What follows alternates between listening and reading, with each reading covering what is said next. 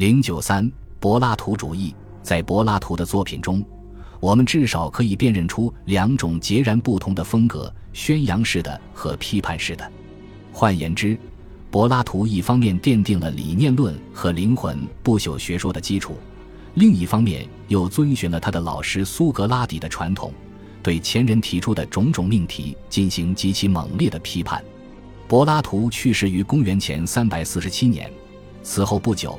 他创建的阿卡德米学园便被一批在不同程度上属于怀疑主义思潮范畴的人控制了。该学派的领导人们，特别是阿塞西劳斯和卡尼阿德斯，一来为了反对斯多葛派的教条主义，二来也受到了皮洛的影响，否认了取得关于任何事物的任何真正知识的可能性。学院派的最后一位无可争议的领袖是拉里萨的斐洛。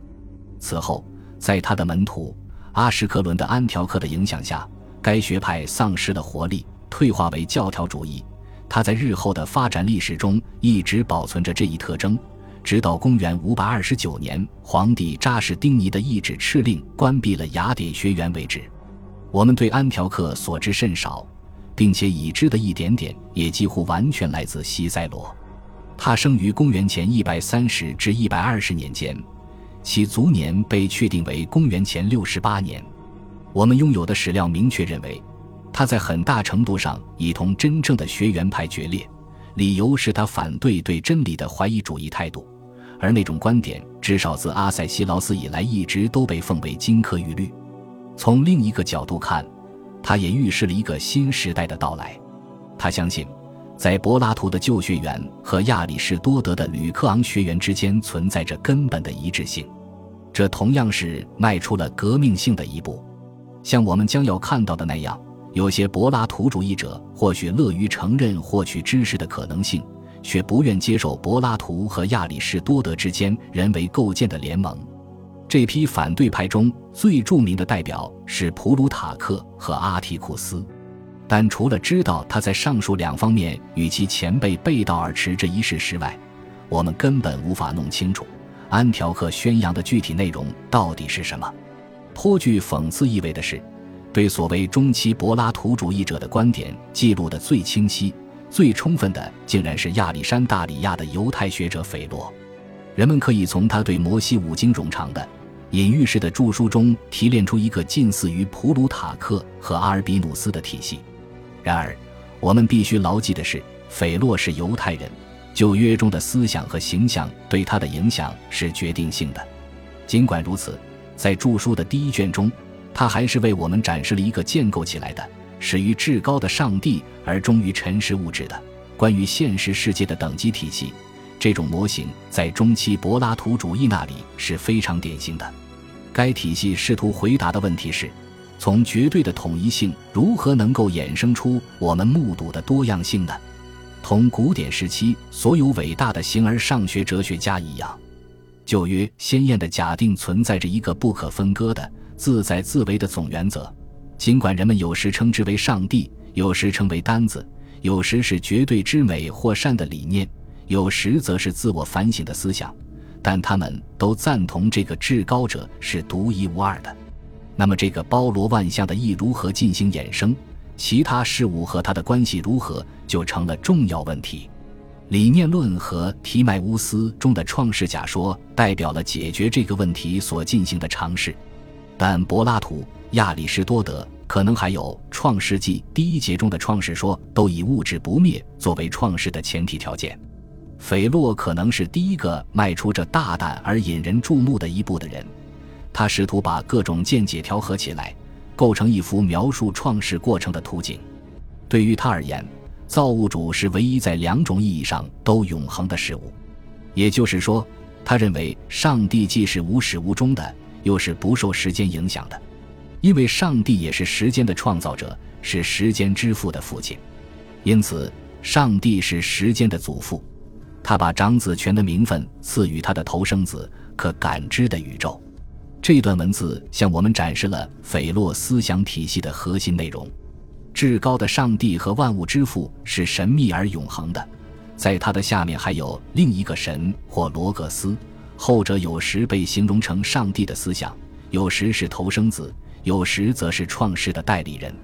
在他下面是可感知的世界，那是由代理人按照罗格斯的模型制造的。与理念的世界相比，后者不太完美，但更富多样性。很明显，斐洛的贡献在于：其一，他放弃了提迈乌斯中由三种独立原则构建的混乱图景，代之以一种整齐规范的模式；其二，他做到这一点的办法是将若干事实上差异很大的元素拼接起来。并认为他们在根本上是和谐一致的。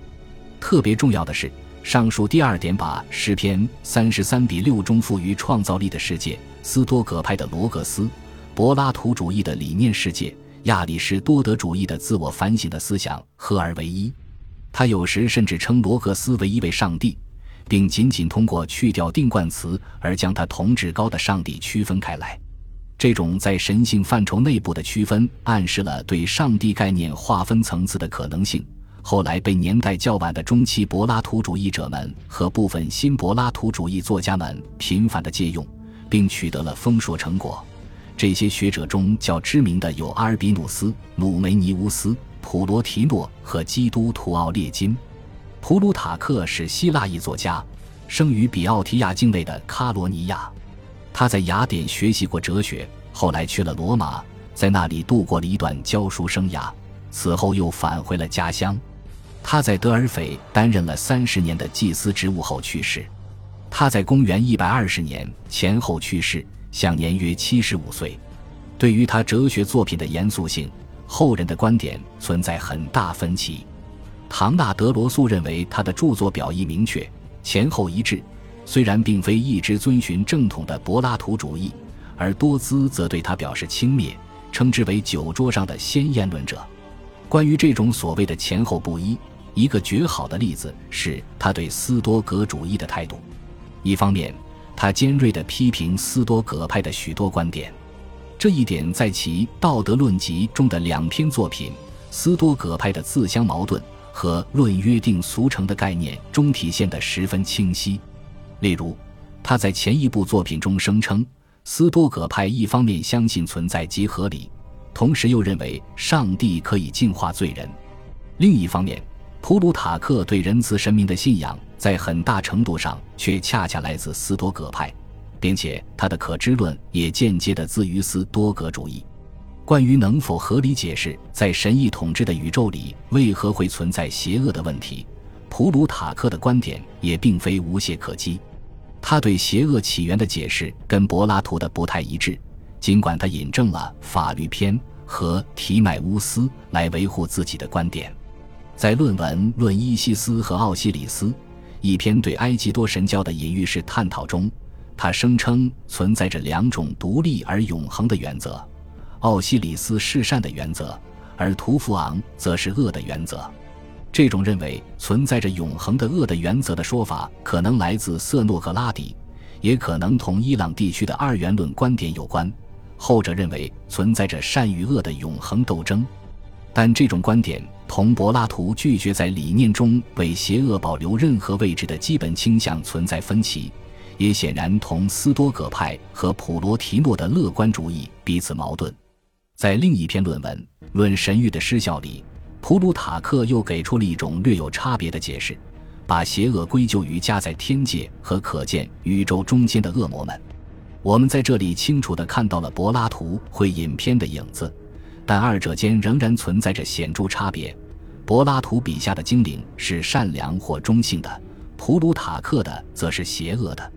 最后，普鲁塔克的柏拉图主义也受到了他的老师毕达哥拉斯学派的阿莫尼乌斯的影响。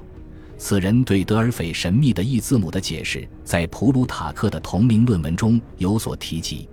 根据阿莫尼乌斯的说法，这个铭记的用意在于解释宇宙的至高规律，那就是在毕达哥拉斯体系中居于至高地位的极其简约的一。他总结道：“有鉴于此，为了向他表示敬意，我们应称呼他为那一位，或甚至应像一些古人那样称之为神圣的一。”毕达哥拉斯主义的影响使得普鲁塔克能够超越其他的中期柏拉图主义者。他对至高原则的统一性与简约性的强调与普罗提诺的一元论十分接近。在我们所知的所有中期柏拉图主义者中，最典型也是最易理解的是阿尔比努斯。我们对他的生平所知甚少，只知道他生活在公元两世纪中叶，并写了两篇完好保存下来的介绍柏拉图哲学的文章。他特别令我们感兴趣的地方在于，跟斐洛和普鲁塔克不同，阿尔比努斯似乎不曾受到过希腊以外的思想的影响。他作品的语调是含蓄的，并且自觉地要将他所接受的柏拉图主义的传统原则直观化。在金字塔的顶端是至高的上帝或思想，它是不可言说的、完美的、不朽的，是万物之父。他通过其意志使自己充满了整个宇宙。在他下面是第二思想，这种思想同时具有主动的和被动的方面。在此之后是第三原则——灵魂。值得注意的是，对于阿尔比努斯而言，至高的上帝既是不可言说的，又是有形的。他跟亚里士多德笔下的至高思想存在着若干共同之处，但在同时赋予他不可言说性和能够接触到宇宙的形体方面，有别于亚里士多德的理论。同样，尽管阿尔比努斯的上帝是至高无上的，他却不像斐洛、普鲁塔克笔下毕达哥拉斯主义理论中的单子或普罗提诺所谓的太乙那样单纯。因此，我们会毫不奇怪地发现。他在作品中从不引用被晚期柏拉图主义者们用烂了的《理想国》五零九 b 中关于存在的源泉和本质的论述。从上文中我们可以清楚地看到，与瑟尔苏斯和提尔的马克西穆斯相似，相信在柏拉图和亚里士多德之间存在着根本的和谐。显然，这不仅仅是由于他们乐于承认柏拉图的理念和亚里士多德比下神的思想是同质的。还因为他们广泛引用了亚里士多德的逻辑学著作，崇尚亚里士多德的柏拉图主义者们在另一个关键问题上的看法也是一致的。他们都认为，对柏拉图《提买乌斯》中关于创世的记载需要当成隐喻来看，不能做字面的理解。柏拉图的本意是想说，世界的形成是一个逐渐发生的过程。对阿尔比努斯来说，这样的看法暗示了上帝是可以发生某种变化的，因而必须将之剔除。有趣的是，在普罗提诺三次讨论可见世界的创造过程的时候，他都站在了阿尔比努斯一边。伟大的基督教神学家奥列金也是如此，他的观点可能受到了亚里士多德的影响。中期柏拉图主义者们基本上未能形成一个清晰的、有条理的思想体系。他们彼此间互相影响的证据相当少，确实有人认为普罗提诺读过斐洛的著作，但这种观点成立的可能性不大。把他们连接在一起的是若干共同的关注点和对柏拉图的共同信仰。圣经、毕达哥拉斯和亚里士多德都被视为是同柏拉图的观点一致的思想。联系他们的关注点在于，所有人都试图对柏拉图的学说加以解释。以便克服其体系中的核心弱点，也就是要在理念论与终极静态的真实和不断变化、不稳定的物质感官世界间制造的鸿沟上搭起桥梁。与此联系着的是，所有主要作家都在努力构建一种先验论：斐洛的不可知的上帝，阿尔比努斯的简单复杂心智，以及普鲁塔克的单子学说。关于新柏拉图主义的创始人普罗提诺。我们拥有的材料包括一部传记和按话题划分的作品汇编九章集，这两部作品都是由他忠实的但或许并未透彻理解老师思想的学生波菲利撰写的。论出身和所接受的早期教育，他是一个埃及人。他还宣称自己的哲学大半来自阿摩尼乌斯·萨卡斯。这些教导的内容已经无法复原了，因为阿摩尼乌斯身后没有留下任何文字。而关于他的猜测也无法得出确定性的结论。公元二百四十四年，普罗提诺离开埃及，前往罗马，在那里度过余生。他通过讲座的方式宣传其思想，并吸引了若干在当时颇具影响力的人物。对其观点、人格魅力的一个有力证明，便是他的一位听众——原老罗加提亚努斯接受他的劝说而放弃了公职。这一插曲说明了这样一个事实：即政治学是古代哲学中普罗提诺唯一不感兴趣的分支。事实上，他有时会主动对政治表达反感。普罗提诺自认为是一个柏拉图主义者，柏拉图的影响在他的大部分作品中都体现得十分明显。同柏拉图一样，他相信理智高于感性，精神世界高于物质世界。在这方面，他自觉地明确反对那些在他看来动摇了柏拉图思想基础的哲学流派，特别是怀疑主义、斯多葛主义和诺斯替主义。针对怀疑主义，他坚称我们是能够认识的，我们的知识既非来自感官印象，也不会因为它的缘故而发生扭曲。与此相反，知识来自对精神真实性的直接的、一直存在着的意识。我们只要集中思想。就能够获得这种精神真实性。针对斯多葛派，普罗提诺争辩说，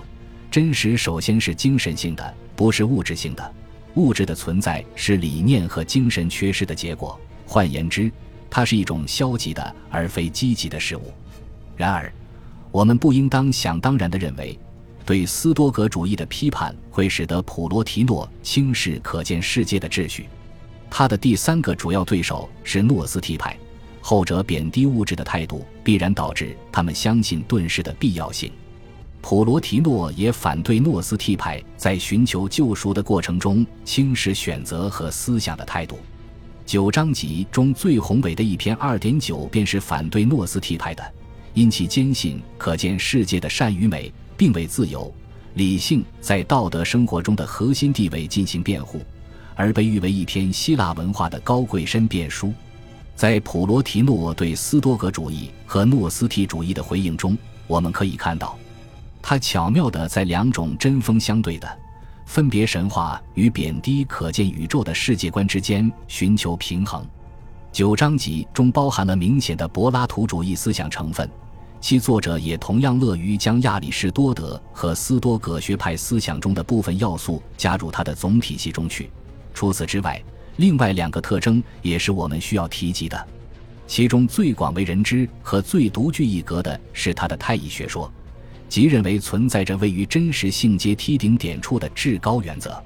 太乙不具有人格特征，是推算和任何直接的知识所无法企及的，但与此同时，它又是一切真实与价值的源泉。它综合了柏拉图《巴门尼德斯篇》中的义和《理想国》中的善。太一是生命与价值的取之不尽、绵延不绝的源泉，从他那里衍生出了万事万物。通过迈出这一步，普罗提诺超越了柏拉图和他自己的前辈们。对于那些人而言，绝对的真实既是有限的，又是静止的；但在普罗提诺看来，太一，特别是第二本体心智，则是生气勃勃的。他有一次曾写道：“存在不是一句躯壳。”它并不是毫无生气的和不会思考的。普罗提诺体系的另一个特征在于，它是体验到的，并不是论辩出来的。普罗提诺通过苦思冥想，形成了对太一的敏锐意识。这种意识帮助他构建了上文中概括的那个体系。普罗提诺的传记作者为我们讲述了跟他有关的两件重要事情。他强烈反对任何形式的宗教祭祀仪式。并在某一场合说道：“诸神应该来找我，而不是我去找他们。”在传记末尾处，波菲利还说，他认识普罗提诺的时候，后者正处于一种癫狂状态。普罗提诺在九章集末卷结尾处详细描述了这种状态：他使自己得到净化，回归本我，渴望同外界的联系，并进入一种宁静的和力求有所改变的精神状态中。这种统一性转瞬即逝。是一种精神进化过程的高潮，是对使人愉悦的意象的内省与思考。在这种达到高峰的统一状态中，对各种差异的感觉都暂时消失了。似乎正是这种状态，让普罗提诺将太移置于真实性级别体系的顶点，作为我们日常感受到的多样性和他至少经历了四次的超凡脱俗的统一性体验的唯一可能解释。普罗提诺的重要性怎么形容都不不为过，其体系是前人调和不同哲学流派的努力，以及他个人神秘体验共同作用下的产物。他之所以值得关注，还因为他试图超越前人僵化的等级式的宇宙观，而选择一种富于活力的精神性的一元论。正如迪恩·英格所说的，在他的宇宙版图里没有整齐划一的边界。他本人宇宙观中的张力几乎完全是他试图摆脱前人相对静止的二元论式的预定前提所导致的结果。最后，不得不提的是，普罗提诺对后世学者产生了深远影响，其中包括晚期柏拉图主义者波菲利和普罗克鲁斯，以及著名的基督教作家战神山的德尼斯和圣奥古斯丁。恭喜你又听完三集，欢迎点赞、留言、关注主播，主页有更多精彩内容。